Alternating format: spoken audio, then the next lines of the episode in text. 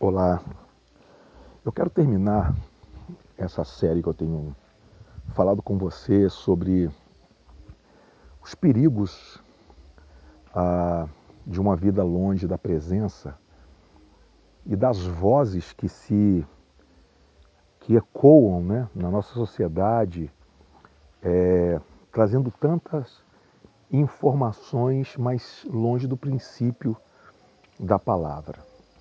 Isso nos remete muito à história de Israel, quando pessoas seguiram líderes que levaram o povo para para longe daquilo que era o governo de Deus, o senhorio de Cristo, é, e inflamando corações de pessoas como Corá, Datã e Abirão, né, fizeram ali, confrontando a autoridade de Moisés e dividindo o povo, é, é, dizendo se Deus fala com Moisés, mas era uma coisa. Moisés foi um, um homem fora, vamos dizer assim, né, fora da caixinha, podemos dizer isso nos nossos, nos nossos dias, um homem de uma intimidade, um homem de, um, de uma de uma, de uma referência espiritual completamente fora né, dos padrões que nós conhecemos hoje. Mas naqueles dias, pessoas se levantaram, Coré, da Tambirão, eles se levantaram contra a autoridade de, de Moisés e de Arão, como líderes naqueles dias, porque eles achavam que eles também poderiam, nada contra, poderiam ouvir a Deus, e trazer um, uma direção para o povo, mas Deus estabeleceu Moisés como cabeça, né, como representante. E nós temos que estar muito ligado e sintonizado com a voz do Espírito Santo de Deus, porque é, são várias coisas, vários sentimentos humanos sendo derramados sobre a noiva hoje e que nós precisamos estar sintonizados com a voz do Espírito Santo, porque o Apocalipse ele nos remete a uma palavra. Aquele que tem ouvidos, ouça o que o Espírito diz à igreja. Tem uma voz que dirige a igreja, que é a voz do Espírito de Deus. E se nós hoje não estivermos conectados com essa sintonia, com essa frequência espiritual, nós temos muita é é, é, é, é, nós temos muita possibilidade de nos afastarmos, como Coré, Datã e Abirão, dessa frequência espiritual. Havia uma liderança, havia um propósito, havia um plano eterno que tinha sido estabelecido por Deus através de Moisés.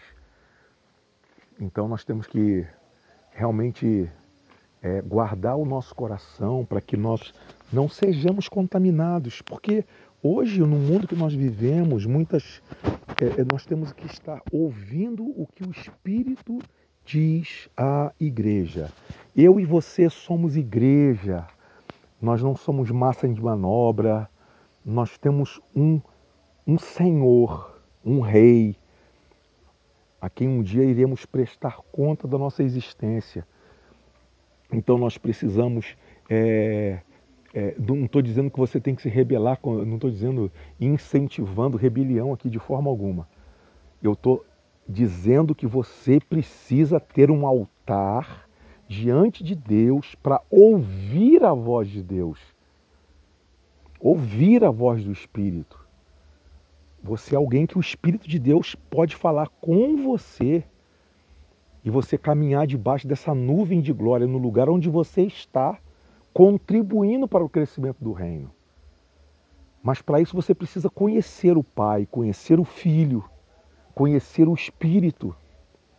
E isso é fruto de uma caminhada diária de oração, de intercessão, de adoração, de leitura da palavra, de mergulhar em Deus em profundidade. Então eu quero te convidar nesses dias a esse a essa reflexão.